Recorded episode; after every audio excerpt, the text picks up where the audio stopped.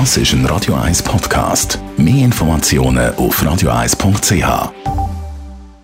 Espresso, Latte Macchiato oder lieber ein Cappuccino? Es ist Zeit für die Radio 1 Kaffeepause mit der Serafina Loginbühl. Präsentiert von der Kaffeezentrale. Kaffee für Gourmets. www.kaffeezentrale.ch Serafina, bei euch der Kaffeezentrale haben ihr ein riesiges Sortiment. Wie macht ihr das, dass der Kaffee dann eigentlich noch frisch ist, wenn ein Kunde den Kaffee bei euch postet?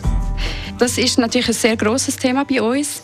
Wir haben ein sehr breites Sortiment äh, mit verschiedenen Röstereien aus der Schweiz und aus Italien. Darunter kleine und grosse Röstereien.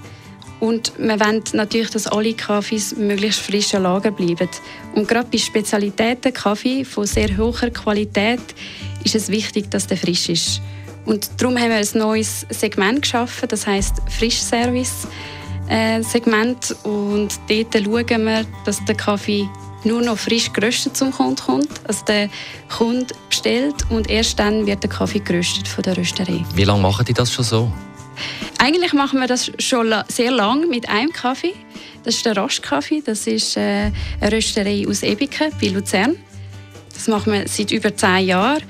Und das hat einen riesigen Erfolg in den letzten Jahren paar Jahren. Und darum haben wir gesagt, das wollen wir ausweiten. Das wollen wir für alle Spezialitäten Kaffees machen, wenn möglich, in unserem Sortiment. Und haben dort jetzt acht Röstereien dabei. Die Kunden sind auch viel zufriedener, weil sie kommen eben garantiert frischen Kaffee über. Und was auch noch ist, ist natürlich, dass wir viel weniger Food Waste haben, dass also wir keinen einzigen Kaffee fortrühren Die Radio 1 Kaffeepause, jeden Mittwoch nach der halben Zehn, ist präsentiert worden von der Kaffeezentrale. Kaffee für Gourmets. www.kaffeezentrale.ch Und jetzt der Terence Trent Darby.